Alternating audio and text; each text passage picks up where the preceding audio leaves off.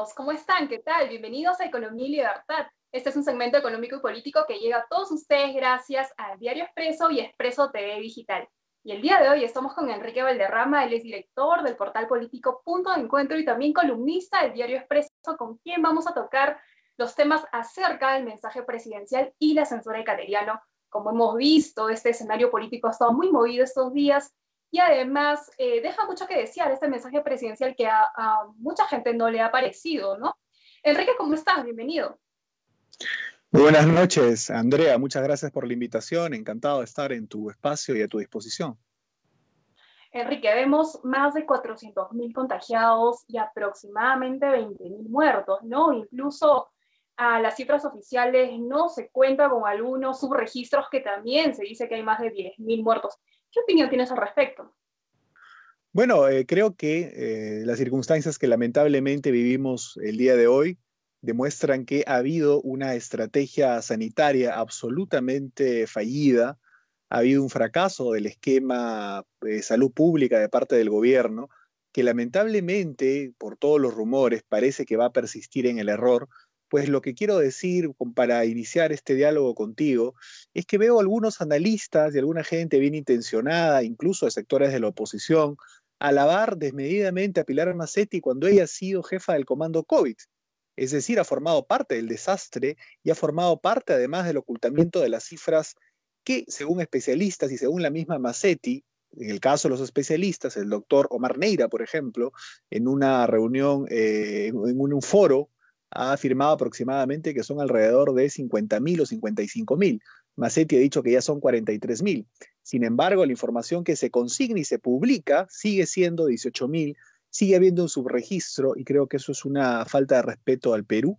Por lo tanto, considero que cuando hablan de una comisión de la verdad COVID, creo que es una cosa que es necesaria impulsarla desde el Parlamento para poder saber realmente no solamente el tema de los fallecidos y los contagiados, sino también lo que se ha dejado de hacer, lo que se ha dejado de invertir en la salud de los peruanos, porque se fue en compras mal hechas y en corrupción. Eso es algo gravísimo que tiene que investigarse sin duda. Pero mi conclusión a lo que tú señalas es una falta absoluta de previsión en el esquema eh, sanitario, con pruebas eh, serológicas y no moleculares, con un Estado promoviendo la aglomeración, con eh, decisiones absurdas y torpes guiada sin duda por el asesor comunista del ministro comunista, del ex ministro comunista Zamora. Por lo tanto, creo que ahí no ha habido autocrítica eh, de ningún tema en cuanto al mensaje respecto a la situación.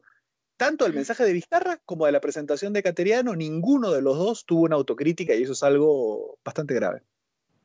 Claro, justamente queremos aterrizar en ese terreno, ¿no? El mensaje presidencial se ha hecho un recuento de toda la gestión que se ha dado en este tiempo, los ofrecimientos de las tablets, los colegios, los hospitales, y bueno, prácticamente pues no hay una visión de país a futuro, no se habla de otro, otros aspectos que deberían estar dentro de este discurso, de esta agenda política. ¿Qué opinas con respecto a este mensaje presidencial, ¿no? sobre todo los puntos económicos? Mira, yo considero que así como hemos hablado de la estrategia sanitaria del gobierno, habría que hablar de la estrategia económica del gobierno, que además sin duda es un área de interés especial del programa y la producción eh, que tú diriges aquí. Y te diría lo siguiente, ah, teníamos que sin duda salvar al sector eh, formal y también ver cómo nosotros podíamos impulsar de alguna manera que la gente eh, tenga de alguna forma la capacidad para mantenerse durante esta cuarentena y luego en la post-cuarentena con el quiebre de algunas empresas. Por lo tanto, se diseñó Reactiva Perú y se, se diseñó FAEMIPE. Y debo decir que en principio la iniciativa interesante del BCR de otorgar 30 mil millones garantizados al 100% para créditos rápidos se terminó burocratizando por culpa de la incapacidad de la ministra María Antonieta Alba y que estos fondos se han orientado fundamentalmente a un sector, ni siquiera a toda, del espectro de la gran empresa, no ha llegado a la microempresa en el Perú. Y si luego se duplicaron esos fondos llegando a, 60 mil millones, a FAEMIPE le dieron apenas 700 millones. Hay que tener en cuenta que la microempresa representa el 95% de la iniciativa empresarial en el Perú. Por lo tanto, ya vemos cómo eh, Vizcarra enfoca el tema de la reactivación económica. Plata para sus amigos, plata para algunos conglomerados mediáticos que se encargan de mantenerle la popularidad al presidente alta, y para los productores, eh, para el pueblo productor, absolutamente nada, sin crédito y sin posibilidades de poder pasar esta cuarentena que sin duda ha quitado el, empleo que tenían aproximadamente 5 millones de peruanos. Por lo tanto, desde el punto de vista económico, la estrategia de Vizcarra y lo que ha ofrecido en el mensaje es absolutamente insuficiente, porque ya ni siquiera hablamos de un esquema productivo, hablemos solamente de, lo socioeconómico, relacionado, por ejemplo, a los bonos.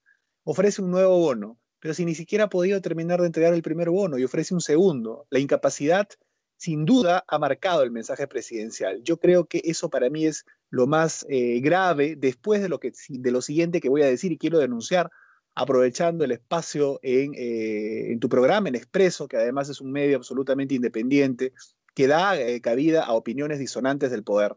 Es absolutamente inaceptable este esquema de contratos gobierno-gobierno. Son contratos que están orientados, te garantizo, a esconder una inmensa corrupción en el país y estoy seguro que hay un interesado o una interesada que está tras la estructuración y seguramente tras alguna comisión de estos contratos gobierno a gobierno, que son una abdicación del Estado peruano a sus obligaciones de impulsar la infraestructura para los ciudadanos en el país. Me parece algo terrible y me parece también muy negativo que la inmensa mayoría de la prensa eh, no señale este tema. Claro, efectivamente, ¿no? Hemos visto todas estas críticas y bueno, el mensaje presidencial no ha calado muy bien en la población, hay mucho populismo. Además, se habló de los proyectos mineros, del metro de Lima. ¿Qué opinión tienes al respecto, no? Porque si sigue ofreciendo y ofreciendo, el periodo ya se termina, ¿cuándo lo van a hacer? Mira, eh, estos proyectos tienen un, un espacio de duración muy largo que el presidente Vizcarra no podría impulsar sin ninguna duda. Lo que hace falta en el país es entender dos cosas. De un lado, la construcción de un gran acuerdo nacional alrededor de la infraestructura en el Perú que privilegie 10 megaproyectos. Hablamos, por ejemplo, del tren de la costa, hablamos de la, eh, longitudinal de la sierra, las hidrovías de la selva, por ejemplo, Majes Iguas 2, Olmos 3, grandes proyectos a nivel nacional que puedan impulsar el empleo y el desarrollo no solamente de Lima, sino de las regiones tan olvidadas por estas dos administraciones que han seguido a la que terminó el año 2011, la el APRA y Alan García. Ahora, eh, eso es una cosa que tiene una, una construcción de mediano plazo, pero se han perdido 5 millones de puestos de trabajo ya ahora, es decir, hay gente que está buscando empleo. Por lo tanto, lo que considero importante es que las fuerzas eh, políticas democráticas empiecen a discutir con sus técnicos, entre ellas, no necesariamente con el gobierno que ya no tiene nada que ofrecer, la resolución de la agenda social en el Perú que pasa fundamentalmente por generar en los próximos 60 meses alrededor de 5 millones de puestos de trabajo. Y eso se debe hacer impulsando la pequeña eh, agricultura, impulsando sin duda la construcción popular, núcleos ejecutores, piso digno, eh, techo propio. Se requiere también la formalización de la pequeña minería en el Perú, que es un punto fundamental, el impulso y la agenda social de la gente alrededor de la pesca en el país también. Toda esta agenda social el gobierno simplemente le ha dado la espalda y no la mira. Por lo tanto, considero que, eh, que él prometa grandes megaproyectos. Yo creo que más bien debería dedicarse mínimamente a intentar que ni siquiera corregir lo que ha pasado, sino evitar que continúe el desangre del empleo en el Perú y no terminemos su gestión con 6 o 7 millones de puestos de trabajo menos de los que le encontró.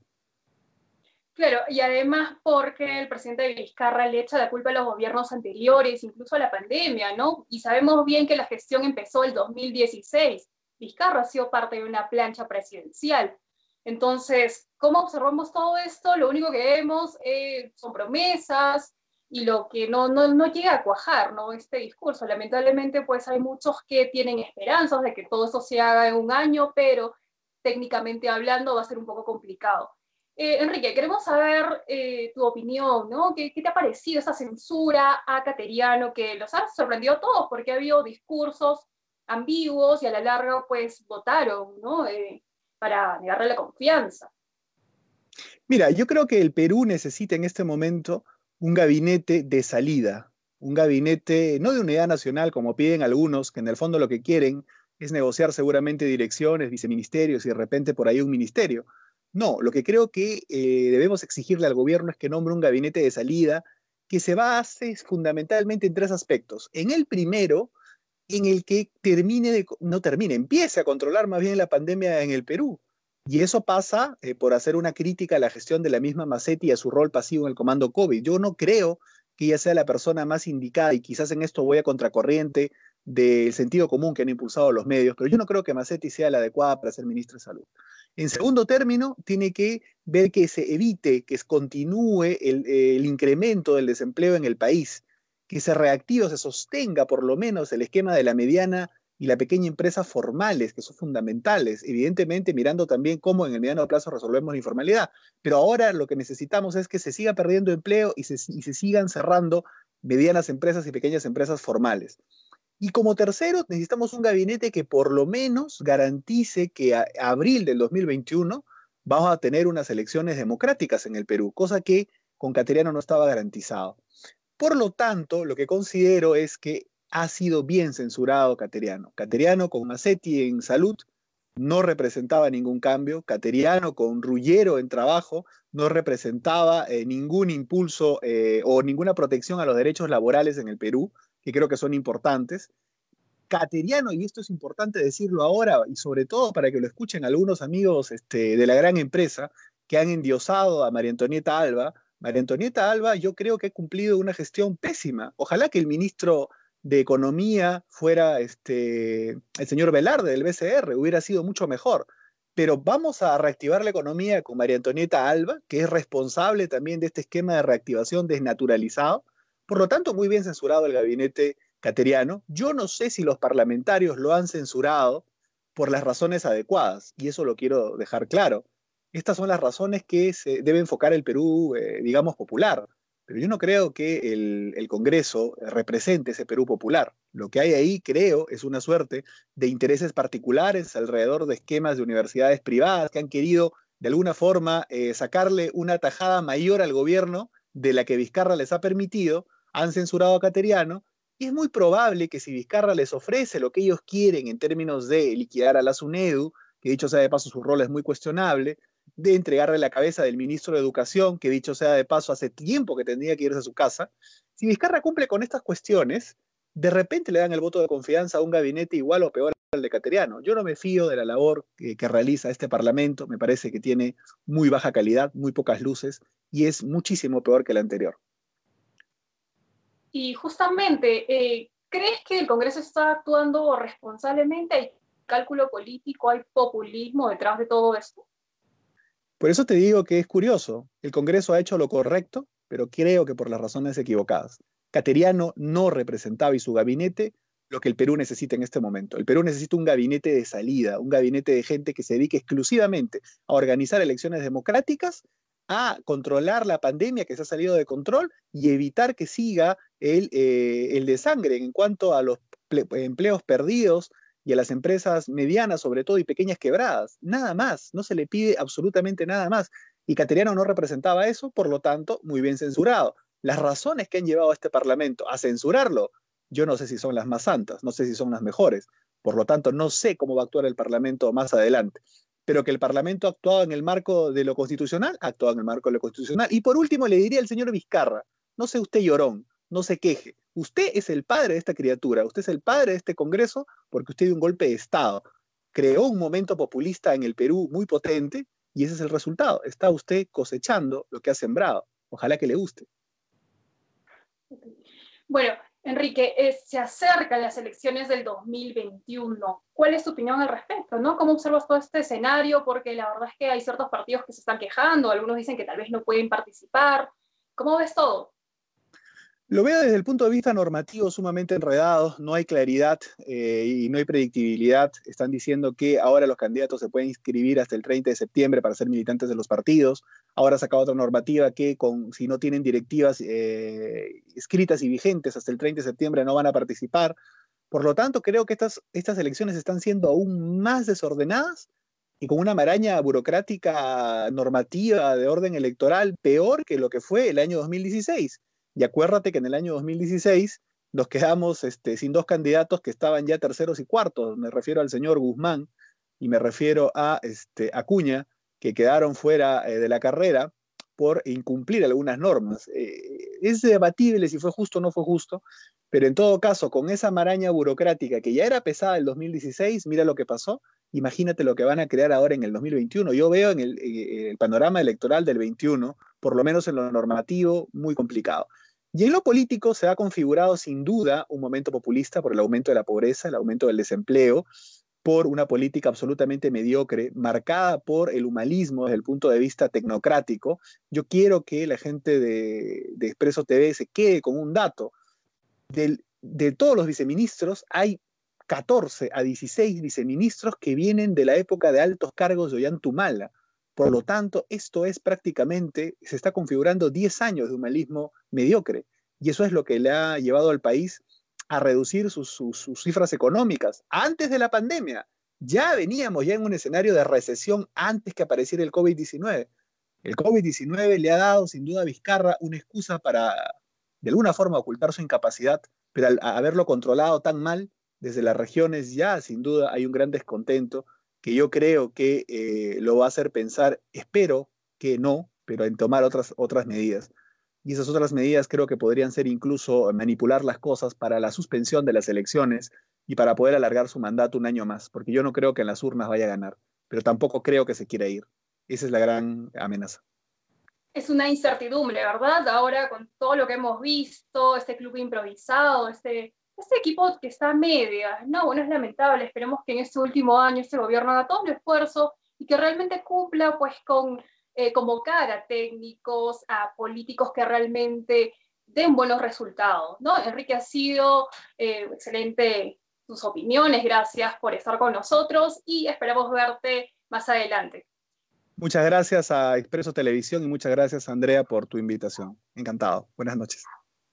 Gracias amigos, esto ha sido todo por hoy. Nos vemos el próximo miércoles a las 6 de la tarde. No se olviden relajar las medidas, usar las mascarillas y tomar todas las precauciones para evitar eh, más contagios. Nos vemos.